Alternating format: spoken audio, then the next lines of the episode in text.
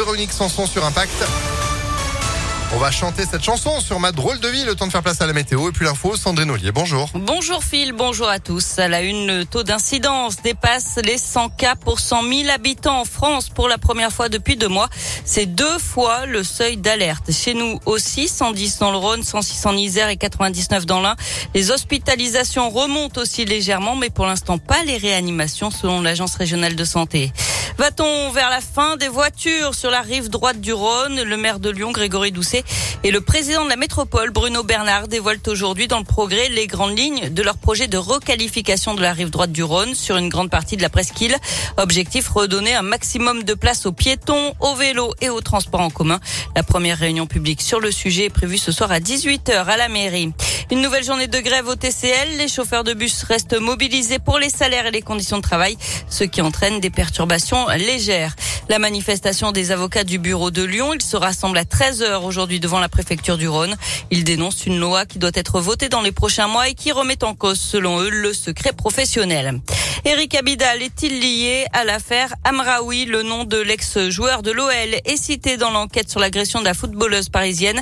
Elle aurait utilisé un téléphone avec une puce au nom du vice-champion du monde. La piste d'une vengeance amoureuse est étudiée. Et puis la réponse des Dalton à Gérald Darmanin, le ministre de l'Intérieur a demandé à Facebook de fermer le compte Instagram du collectif de rappeurs lyonnais qui poste des vidéos de rodéos urbains. Détends-toi, Gérald écrit le collectif sur le compte Instagram en question. Les prix de l'essence, du gaz, de l'électricité, tout augmente sauf le SMIC, Covid, crise migratoire, manque d'emploi et de logement. Tu as autre chose à faire que de t'occuper d'Instagram. Fin de citation. On passe au sport avec euh, du basket et cette semaine de gala à l'Astrobal après la victoire face à Bourg-en-Bresse avant-hier. L'Asvel enchaîne dès aujourd'hui avec trois nouveaux chocs devant son public. Premier round ce soir face au Real Madrid avant de recevoir le FC Barcelone vendredi, puis le leader du championnat de France Boulogne-le-Valois dimanche.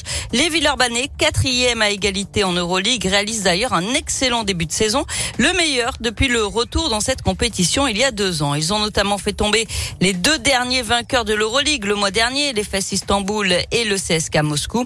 Alors pourquoi pas de nouveaux exploits cette semaine?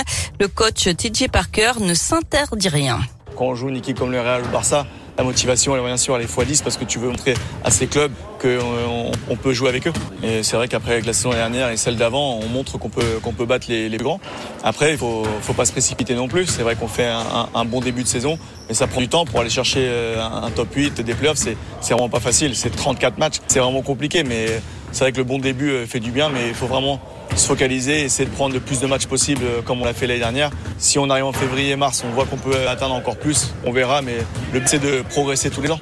Asvel Real Madrid, coup d'envoi 20h ce soir à l'Astrobal. En foot, match sans enjeu ce soir pour l'équipe de France, déjà qualifiée pour la prochaine Coupe du Monde. Les Bleus affrontent la Finlande à 21h. Et puis on termine avec cette énorme frayeur dans la station spatiale internationale une semaine après le départ de Thomas Pesquet.